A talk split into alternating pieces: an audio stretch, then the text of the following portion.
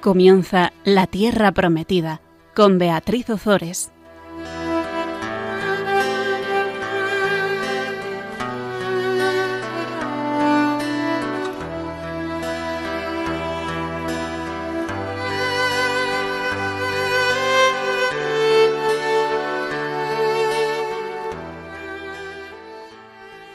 Buenas tardes, queridos oyentes de Radio María. Aquí estamos un miércoles más con todos vosotros compartiendo la palabra de Dios. Buenas tardes, Fabián. Buenas tardes, Beatriz. Venga, vamos a invocar al Espíritu Santo y empezamos. Ven a mí, Espíritu Santo, Espíritu de sabiduría, dame mirada y oído interior para que no me apegue a las cosas materiales, sino que busque siempre las realidades del Espíritu. Ven a mí, Espíritu Santo, Espíritu de amor. Haz que mi corazón siempre sea capaz de más caridad. Ven a mí, Espíritu Santo, Espíritu de verdad. Concédeme llegar al conocimiento de la verdad en toda su plenitud. Ven a mí, Espíritu Santo, agua viva que lanza a la vida eterna. Concédeme la gracia de llegar a contemplar el rostro del Padre, en la vida y en la alegría sin fin. Amén. Amén.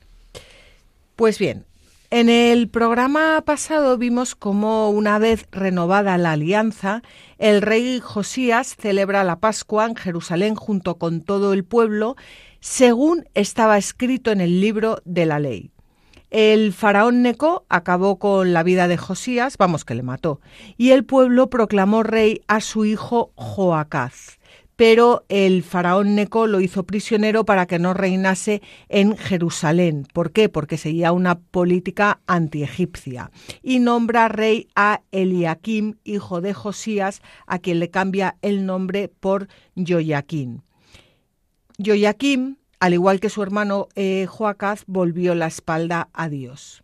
Nabucodonosor derrota al faraón Neco y el poder de Babilonia se extiende por todo Oriente.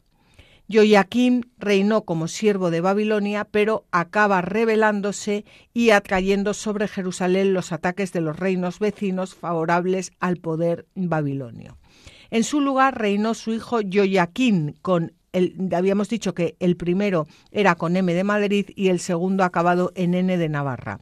En su lugar reina su hijo Joaquín, quien a los tres meses de reinado fue llevado cautivo a Babilonia por Nabucodonosor. Nabucodonosor entonces nombra rey en lugar de Joaquín a su tío Matanías y le cambia el nombre por Sedecías.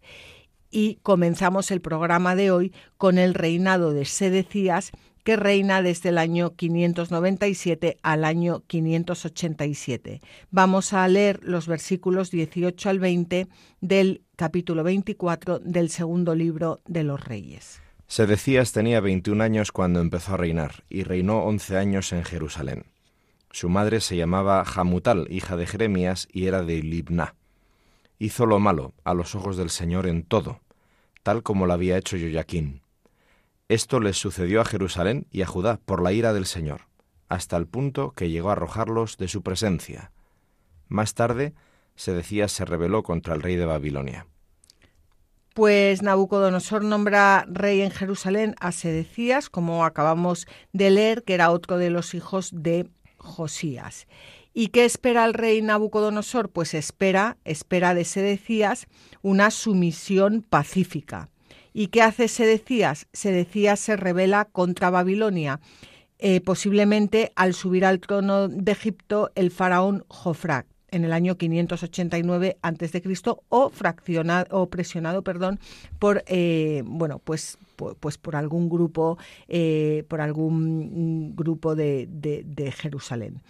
Em, las consecuencias van a ser catastróficas para el rey y, por supuesto, para el resto de los habitantes de Jerusalén. Esto, Fabián, ya lo hemos comentado en programas anteriores, pero vemos a los reyes de Israel como auténticas marionetas entre los poderes de los imperios vecinos. Exacto, y como el rey, eh, perdón, el autor sagrado eh, insiste constantemente, ¿no? De a pesar de que podemos ver la historia como algo opaco en el que los grandes poderes, las grandes potencias colindantes menean el reino de Judá como les parece mejor y, naufraga los reyes de Judá, pues en realidad lo que el autor sagrado dice es no, hay una línea más profunda de interpretación de la historia que es que el Señor está salvando a su pueblo a través de las penalidades que van padeciendo y de las consecuencias de sus malas decisiones, ¿no? Entonces, por ejemplo, aquí lo acabamos de leer, ¿no? Eh, está resumiendo el autor en la introducción que hace al reinado de Sedecías, aparte de mencionarle los años que reina, etcétera, hace una vez más lo enlaza con todos, la mayoría de los reyes de, de, Judá, hizo lo malo a los ojos del Señor en todo, tal como lo había hecho pues los sus antecesores, ¿no? Y añade, esto le sucedió a Jerusalén y a Judá por la ira del Señor, no por la ineptitud de los reyes, sino por la ira del Señor. El autor, el, creador, el que realmente lleva la historia es Dios, ¿no? Hasta el punto que llegó a arrojarlos de su presencia. Es decir, está anunciando ya el destierro general a, Babilonia, el segundo destierro que vamos a ver a continuación. Muy bien, entonces ahora eh, que hablamos de la ira del Señor y les arroja de su presencia, mm, decir que la ira del Señor no es la ira como a mí me puede dar un ataque de ira por las mañanas y querer acabar con la vida de mis hijos y arrojarlos de mi presencia porque dejan todo hecho una porquería y porque han hecho esto y porque han llegado tarde. No, no tiene nada que ver con esa ira.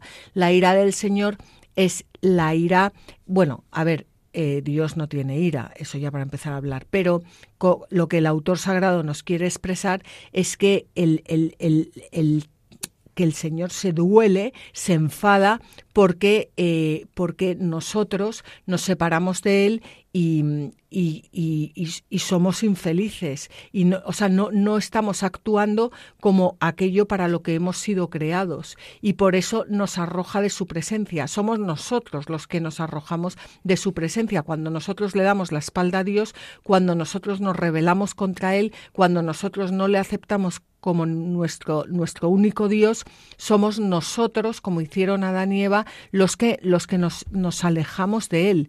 Y eso al, a, Dios, el autor sagrado, quiere expresar que por el amor que nos tiene le produce entre, entre comillas ira, que es la ira sagrada, el, el querer que sus hijos eh, vivan como, como como, como aquello a lo que están llamados a ser y para aquello para, los, para lo que Él nos ha creado. No sé si esto se, se entiende bien. Sí, sí, eso, esa es, la, esa es la imagen de Dios auténtica que nos muestra la Escritura, pero al decir esto de la ira del Señor y que los arroja de su presencia y tal, como hemos dicho en los programas anteriores, lo que el autor está indicando es que Dios es Dios y está por encima de todo y de todos y que rige la historia de forma misteriosa que a nosotros se nos escapa, pero siempre a favor nuestro, siempre con el plan de salvación llevándolo adelante, ¿no? A través de todas las fatigas que experimentamos, pues en general todos a lo largo de la vida y, los grupos humanos, como es la, el reino de Judá, pues en esta ocasión que estamos viendo.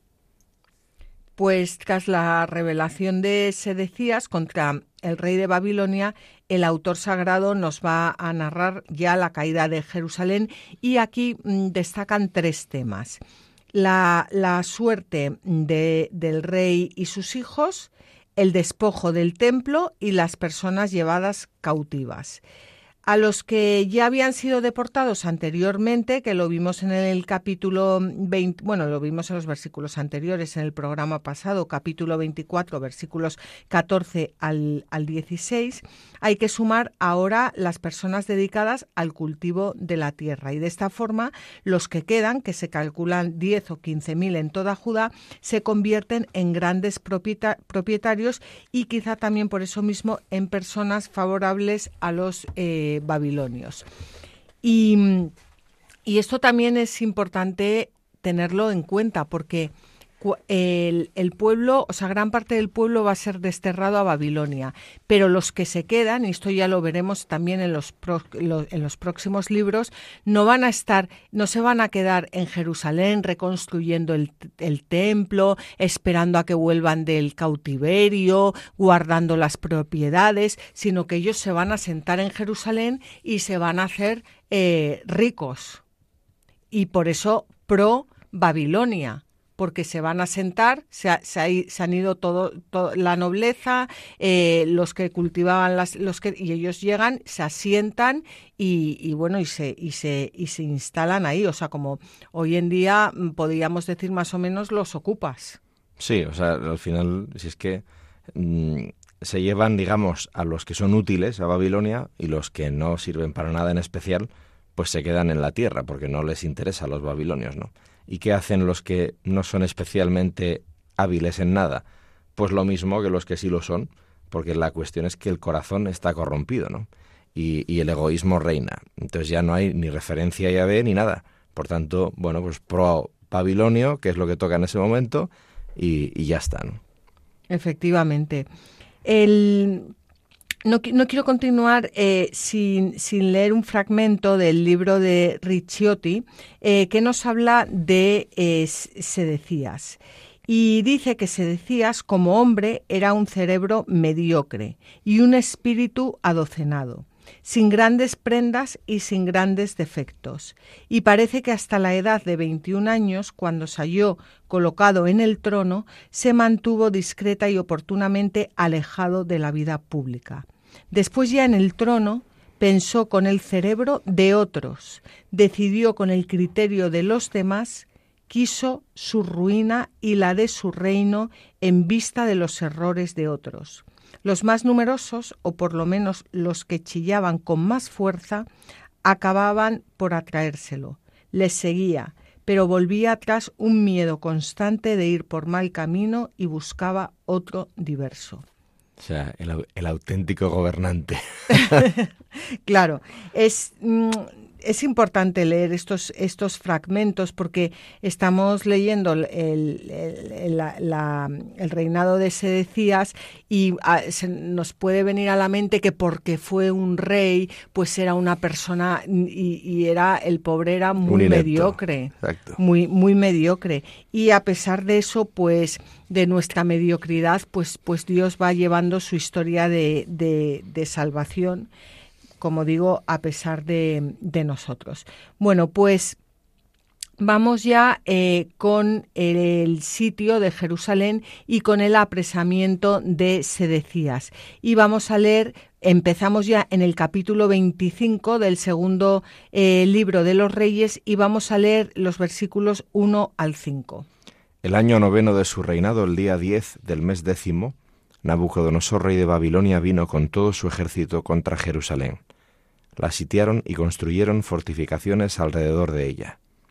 La ciudad cercada resistió hasta el año undécimo del rey Sedecías. Pero el día nueve del cuarto mes, el hambre arreciaba en la ciudad y no había alimento para el pueblo llano.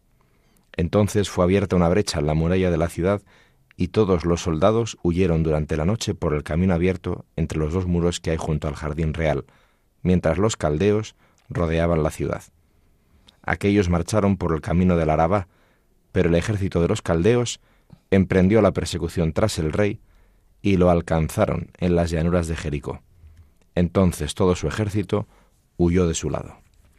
Los sucesos eh, durante que bueno que ocurrieron durante el asedio a Jerusalén los conocemos con más detalles por los profetas Jeremías y Ezequiel que fueron testigos de aquella tragedia. Pero, pero bueno, por comentar un poco este, este texto que acabamos de leer, a mí me ha llamado la atención cuando dice el hambre arreciaba en la ciudad y no había alimento para el pueblo llano. No solo era el hambre, físico, porque habían sitiado la ciudad y no entrarían los alimentos, sino que también era el hambre espiritual. Estaban totalmente, no, abandonados, entre comillas, o ellos por Dios, no, no, no encontraban ese, ese alimento espiritual que les hubiera dado fuerzas para invocar a Dios y para eh, resistir. Sí, y de hecho los soldados, cuando se abre la brecha, por la noche aprovechan y salen por ella y se largan. Y ahí dejan al pueblo llano. No, los soldados no tienen sentido de que deben dar la vida para proteger la ciudad, ¿no? Al pueblo. Y el rey era el primero de ellos. Pero claro, al final luego el propio ejército abandona al rey cuando ven que los caldeos les persiguen, ¿no?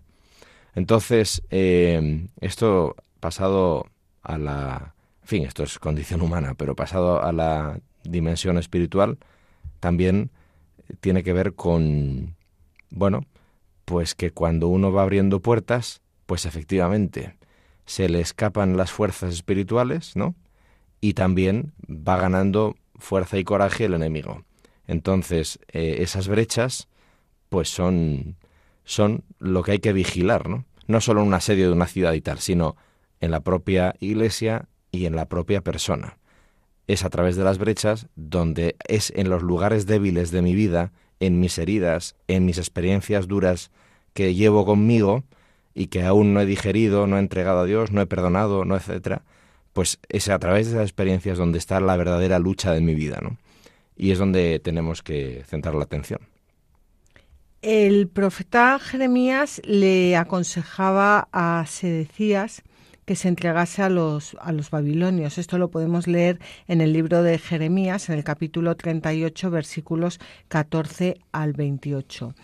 Y, y aunque aunque lo ideal no es entregarte a los babilonios, sí que en aquel momento hubiera sido muchísimo mejor y que, la huida, porque los babilonios les hubieran, bueno, pues, pues, pues em, les hubieran dejado, les hubieran dejado ahí y no hubieran sido llevados eh, cautivos a, Babilonia.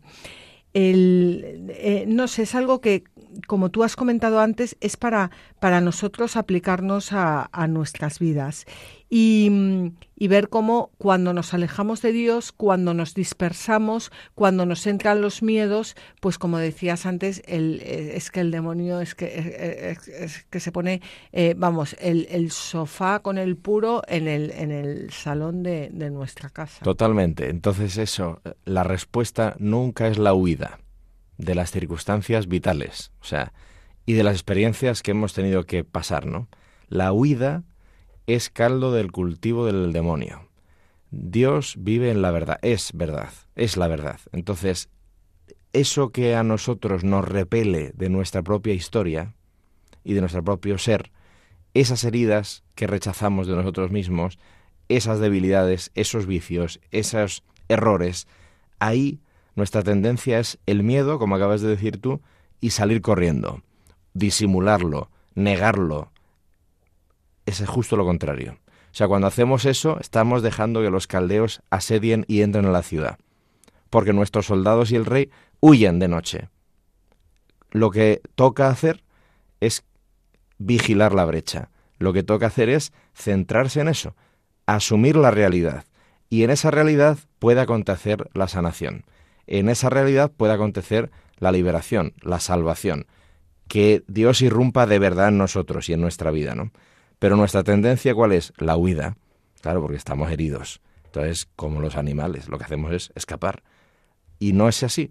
Cristo asume la cruz y muere en ella. Y es en esa asumir la verdad, la realidad, cuando se produce la redención, ¿no? Entonces, es lo mismo en nosotros. Tenemos que luchar contra la tendencia a huir, de lo que no nos gusta, de lo que no nos... Mm, en realidad de lo que nos humilla y de lo que nos da miedo, ¿no? De nosotros mismos. Bueno, pues ahí es donde puede acontecer la salvación. Y hay que quedarse. En fin, lo que, lo que aprende uno de, de, todos estos, de, de, todos estos versículos que en principio parece que no, que no dicen mucho o que no tienen nada que ver con mi vida y cuando te metes en ellos ves como Dios te va hablando, es impresionante. Y vamos a ver, bueno, vamos a ver ahora cómo capturan al rey. Capturaron al rey y lo condujeron al rey de Babilonia, a Riblá, donde pronunciaron sentencia contra él degollaron a los hijos de Sedecías ante sus propios ojos. Luego hizo sacarle los ojos a Sedecías, lo mandó atar con cadenas de bronce y lo hizo conducir a Babilonia. Ribla es mm, una ciudad de Siria donde Nabucodonosor tuvo su cuartel general durante la expedición contra Jerusalén. Le llevan allí pronuncian sentencia contra él, que es lo que vivimos en el mundo, que somos juzgados por el mundo, pero nosotros estamos, nuestro juicio no es el del mundo, es el, el, que tendremos delante de Dios.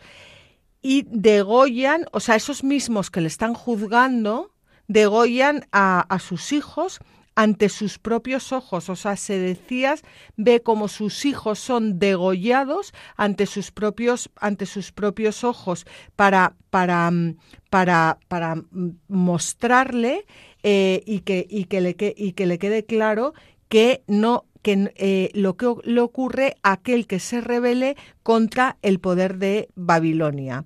Y eh, después no les basta, no les basta haber degollado a sus hijos, sino que a él le sacan los ojos, le dejan completamente ciego, le sacan los ojos y le, em, y le mandan atar con cadenas de bronce y es llevado a, Babilonia. Que esto es eh, al hilo de lo que estamos diciendo, ¿no?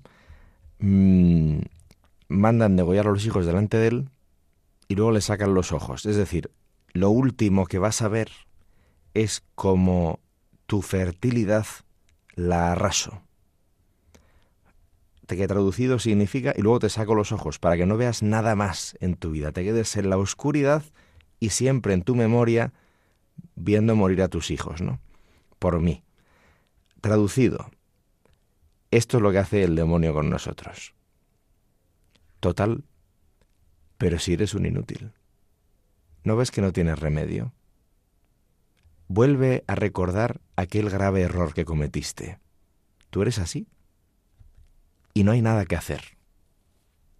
Entonces caes en la oscuridad, caes en la desesperanza, caes en la desolación y ya te ha puesto las cadenas. Y te conduce a Babilonia, es decir, al destierro, a la soledad, a la desesperación, al infierno y ya estás muerto en vida. Este es el trabajo del demonio. Y creo que nos suena a todos bastante de cerca. Esto no son mitologías, esto nos pasa. A poco que estemos atentos al nuestro mundo interior, esto nos viene a veces, estas alusiones a nosotros mismos nefastas, ¿no? Bueno, pues cuando lo detectemos, es el momento de encender la alarma como dice el Papa Francisco, cuando la tristeza llame a tu puerta, respóndele que tienes una cita con la alegría. ¿Qué quiere decir eso traducido a esto? Quiere decir, cuando tú detectes que todo esto te está influyendo, es que estás siendo tentado. Y por tanto, es la ocasión óptima para levantar los ojos, ser humilde y pedir al Espíritu Santo que te muestre toda la verdad. Y toda la verdad es que lo que te está diciendo el demonio es verdad, pero falta el dato fundamental. Y es que sí hay esperanza, porque Dios saca de las piedras panes para sus hijos. O sea que la redención también te afecta a ti. Ponte en manos de Dios. O sea, el, demonio es el mono de Dios. Intenta destruirlo todo, pero cuando tú lo ves venir, es la ocasión perfecta para acudir a Dios. Pues esto es bastante concreto si nos atendemos a nuestro mundo interior cotidiano, ¿no? Desde luego. Y tanto que vamos a hacer un pequeño descanso.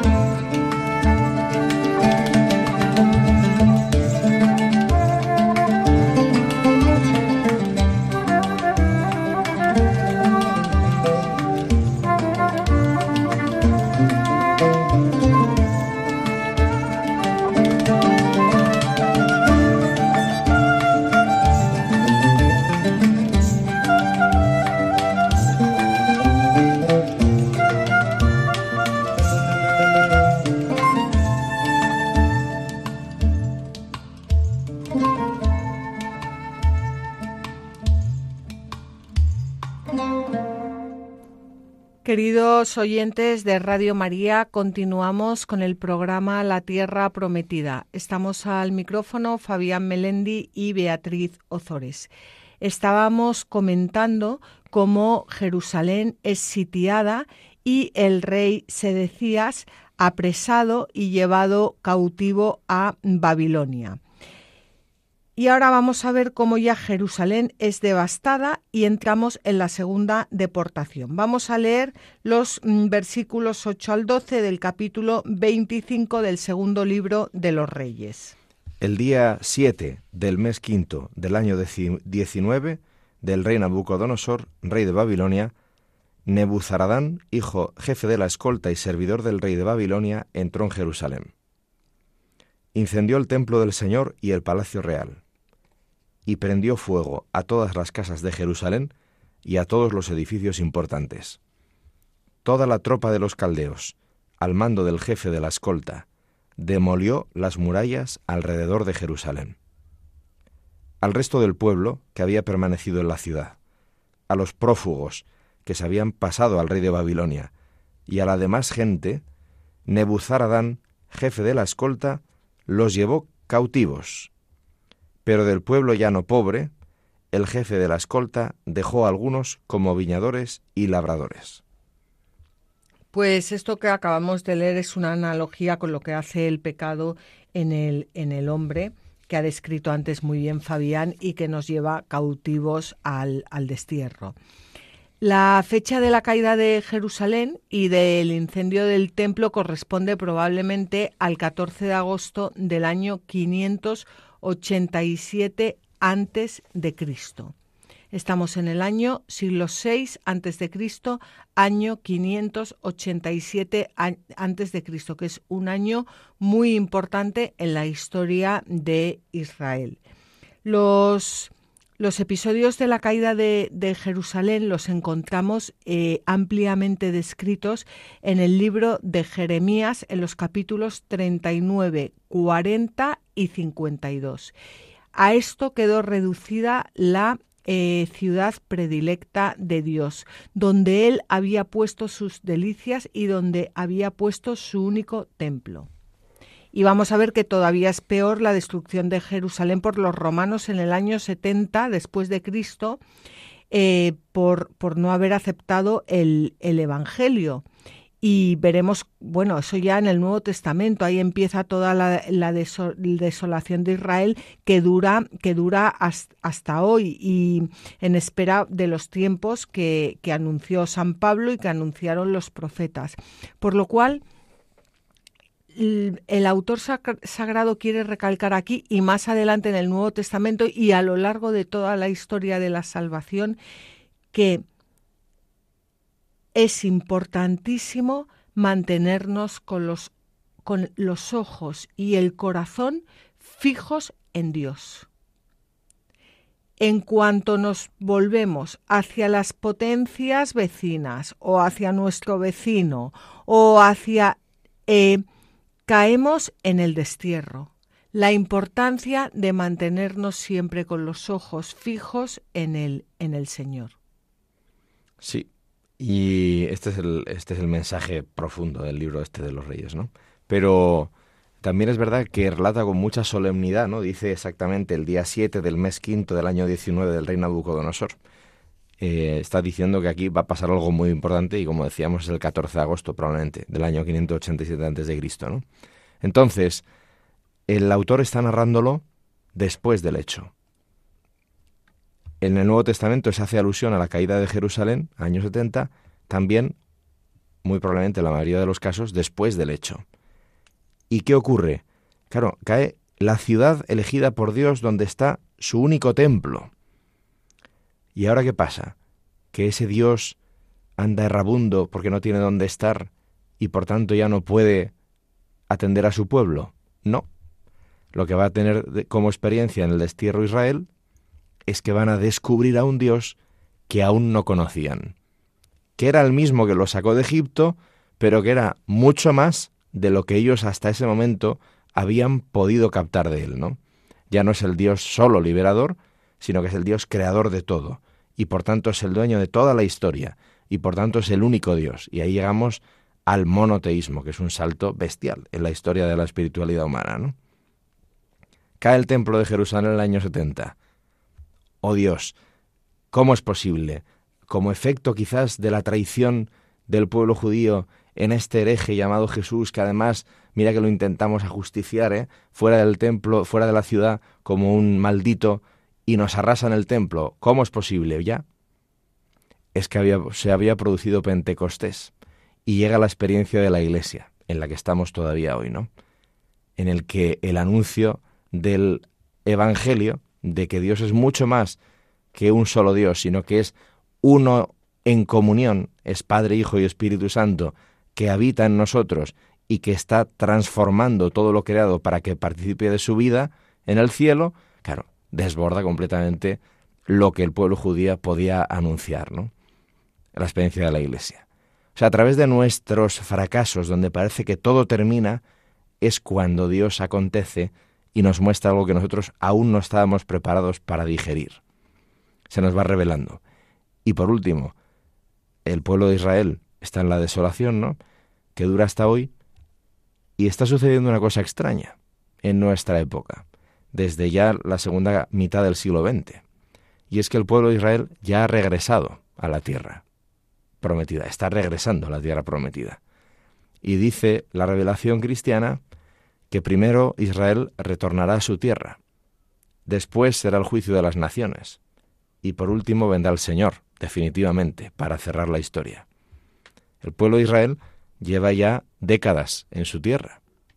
Por tanto, hemos empezado ya un siguiente estadio de la historia, que es el juicio de las naciones, en el que tienen que acontecer hechos extraordinariamente duros para el común de la humanidad, atípicos que no se habían producido hasta ahora. Dios cuenta con esos acontecimientos. No se arrepiente de habernos creado sabiendo que esos acontecimientos tendrían lugar. Y por último, vendrá el Señor Jesús para mostrarnos que Él es el Rey de la historia y que nada se le escapa, sino que sus llagas son capaces de transformar nuestro pecado, si nosotros le damos humildemente permiso. Estamos en este momento. Muchas generaciones tuvieron que imaginárselo. Nosotros quizás estemos viviendo ya esta segunda etapa del juicio de las naciones, ¿no? O sea, esto de la Biblia no son mitos, sino que están dando testimonio de una historia, que es la nuestra y que es la de la humanidad entera, porque Dios realmente existe, actúa y tiene un plan. Y estamos inmersos en él. O sea que es muy importante vivir conscientemente. Desde luego, desde luego que, desde luego que es muy importante.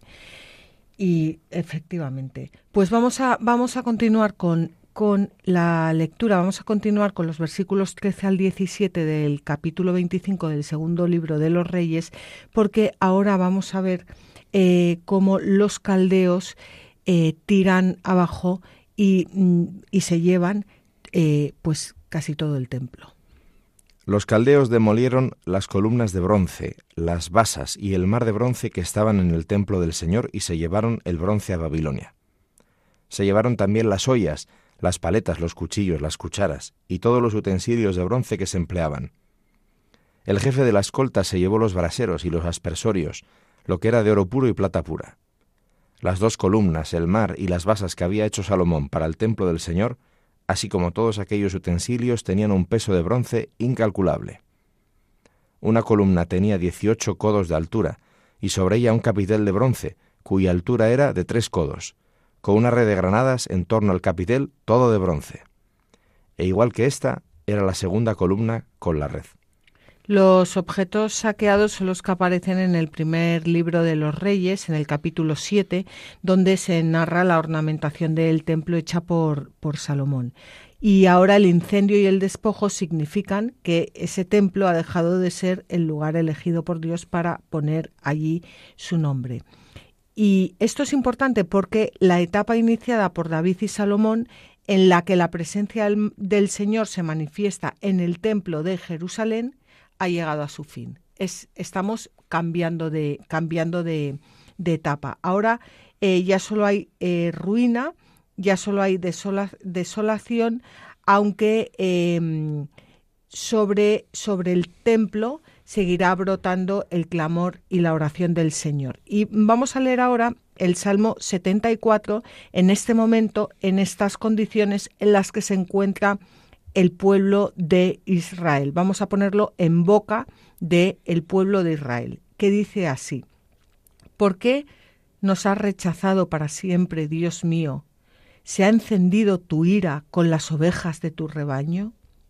Acuérdate de la comunidad que te adquiriste antaño, la tribu de tu heredad que redimiste, del monte Sión en que pusiste tu morada. Alza tus pasos sobre las ruinas perennes. Todo lo ha desolado el enemigo en el templo. Tus adversarios rugían en medio de tu lugar sagrado. Izaron como insignia sus propias insignias se parecían a los que blanden las hachas subiendo por la espesura del bosque. Destrozaron por completo sus puertas con hachas y martillos. Prendieron fuego a tu santuario, profanaron abatiéndola a tierra la morada de tu nombre.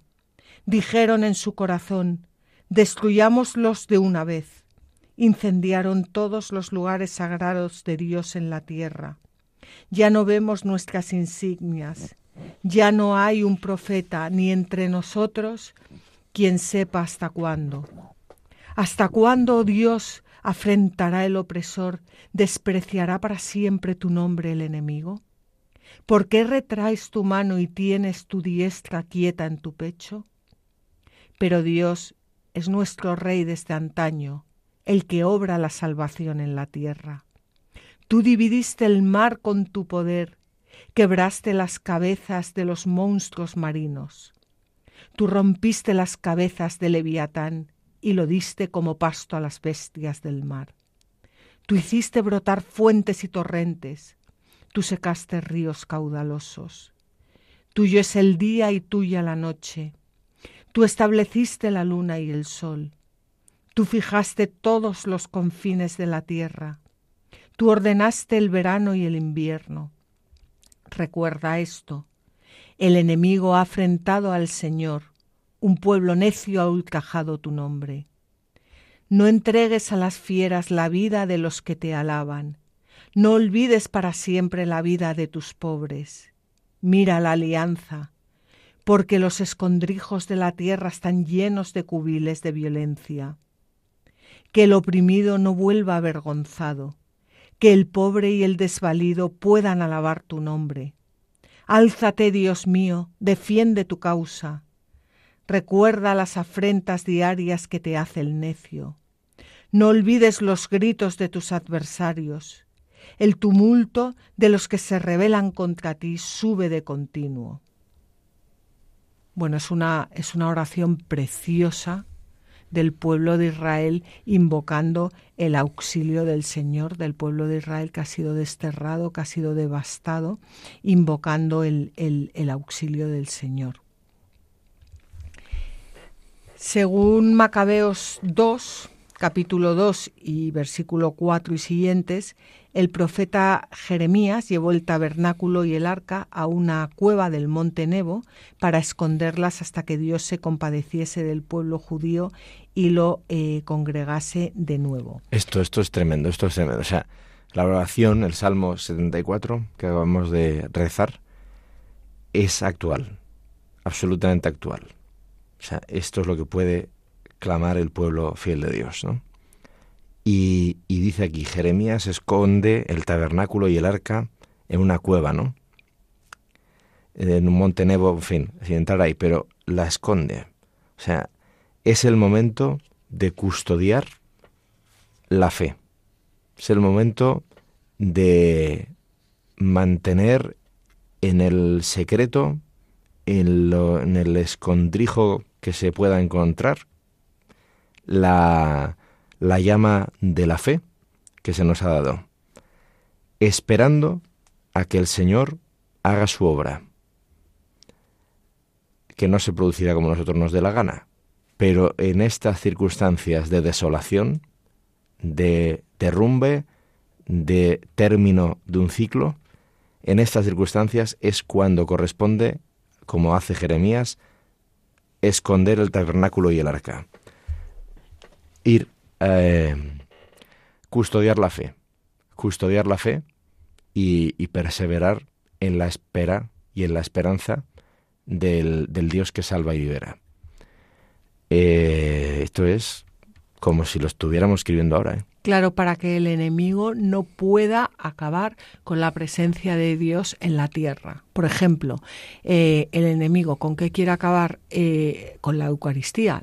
el, arca es, es la figura de, la Eucaristía pues en momentos difíciles, en momentos en que los cristianos son perseguidos, en momentos en que, en que quieren hacerla desaparecer la Eucaristía, pues siempre habrá un resto, como Jeremías, que eh, que, lo mantendrá para que mantendrá guardado pues un sagrario, otro sagrario, para que el enemigo no pueda acabar con la presencia de Dios en la tierra. Exacto. Como hace un siglo sucedió en nuestro propio país, ¿no? Formas consagradas, o sea, la Eucaristía, escondidas en, en cubos para la ceniza de las chimeneas. Bueno, pues la fe se mantuvo y se celebraron los sacramentos a escondidas y en las casas y donde hiciera falta. Bueno, pues ¿cuántas veces la Iglesia ha habido etapas así? Bueno, pues ¿quién nos dice a nosotros que no somos, nuestra misión no consiste también en mantener la fe en tiempos así? Bueno, por supuesto, esa es la misión de cualquier cristiano, otra cosa es que la llevemos a cabo. Bueno, pues asumamos la llamada en este momento de la historia que nos puede estar diciendo el Señor. Mm, desde luego. Bueno, pues la destrucción del templo es signo de su carácter transitorio y esto también nos lo va a ir enseñando Dios a lo largo de toda eh, la, revelación. El, eh, el, templo era, era un edificio de piedra, pero a lo largo de toda la historia Dios nos, nos irá revelando que el templo es Cristo y que el templo somos cada uno de los eh, cristianos que estamos en, en gracia. El templo volverá a ser edificado tras el destierro y se reanudará el culto en él. Y por lo tanto, irá creciendo pues toda esta convicción que acabamos de decir, inspirada por Dios, de que la salvación del pueblo no va a llegar por el templo de piedra, sino por la fidelidad de un siervo del Señor que obedientemente tomará sobre sí y sufrirá el castigo por los pecados del pueblo, es decir, por nuestro Señor Jesucristo, por el templo con eh, mayúscula.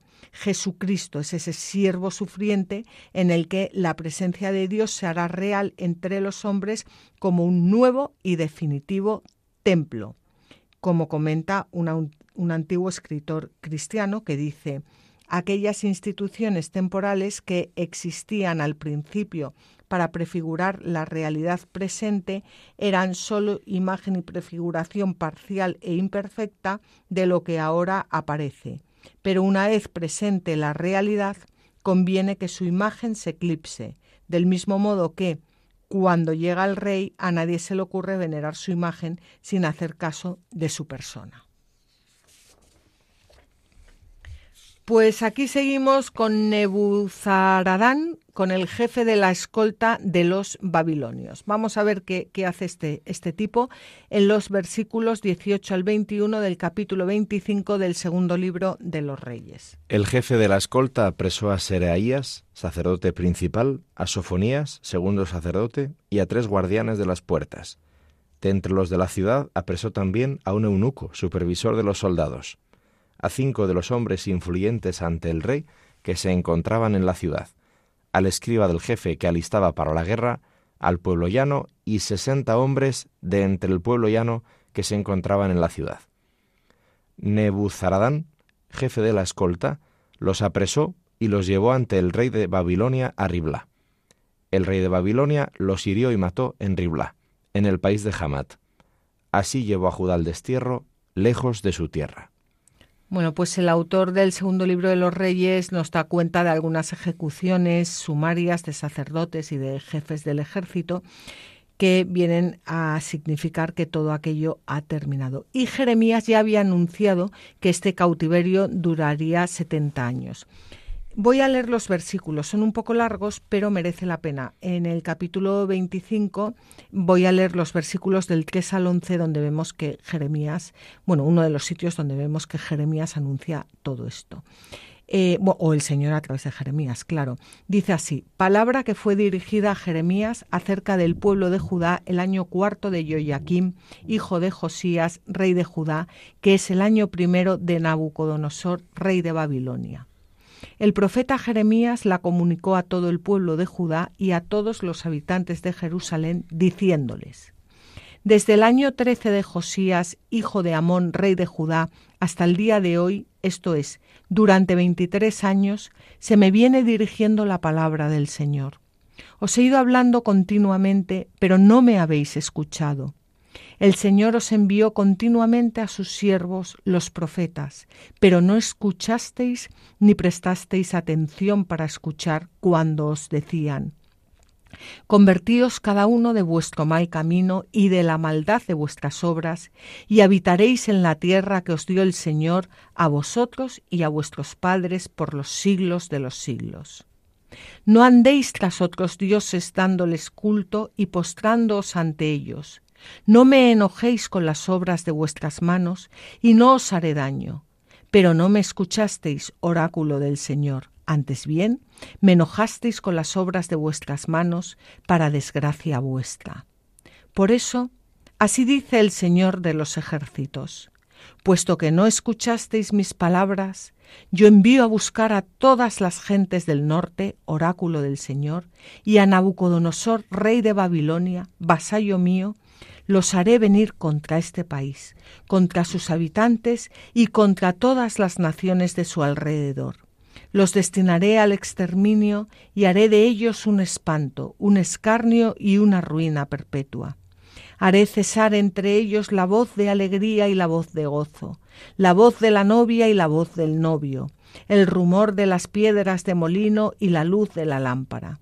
Este país entero se convertirá en ruina, en espanto, estas naciones servirán al rey de Babilonia 70 años. Impresionante, ¿eh? Impresionante. Este, el límite de 70 años mm, puede entenderse al pie de la letra, abarcando desde el año 605, el año primero de Nabucodonosor, hasta el 539, que es el año de la derrota ante los persas. 70 años del dominio babilónico, pero también puede interpretarse como cifra simbólica, ya que en otros lugares el número 70 equivale genéricamente a un número muy elevado, muchísimos años de opresión. Y en todo caso, dentro de un panorama desolador, el plazo de 70 años implica también una promesa de restauración que es lo que sucedió a la generación que vivió el éxodo de Egipto, que murió antes de entrar en la tierra prometida, pero sus descendientes la, poseyeron. Y de la misma forma, la generación que marcha al desierto de Babilonia no regresará a su tierra, pero la muerte en el, en el exilio no significa que no vaya a cumplirse la promesa eh, divina.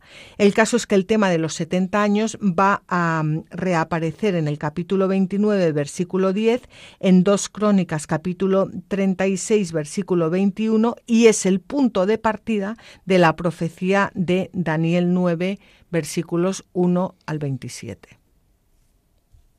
Porque la historia continuará. Se ha caído todo, parece que hemos llegado al fin, pero el autor que redacta la historia escribe desde después del hecho. La historia seguirá, las promesas de Dios no quedarán incumplidas, y como dice aquí en la profecía de Jeremías, yo mandaré a Nabucodonosor, porque es mi siervo, mi vasallo. El mal para los hijos de Dios, todo acontece para su bien. Incluso el mal, el único capaz de transformarlo en una fuente, en una causa de mayor salvación y santificación es Dios.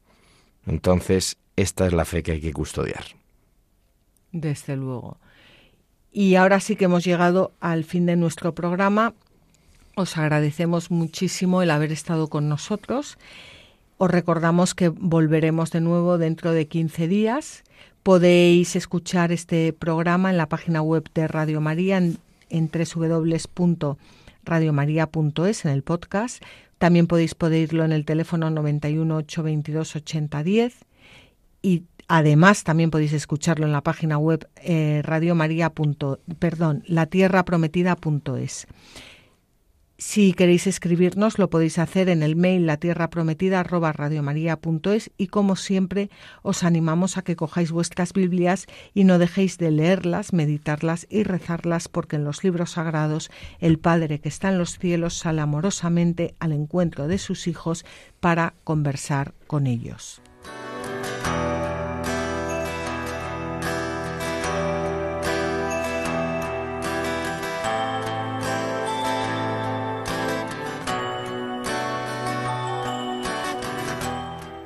Así concluye La Tierra Prometida con Beatriz Ozores.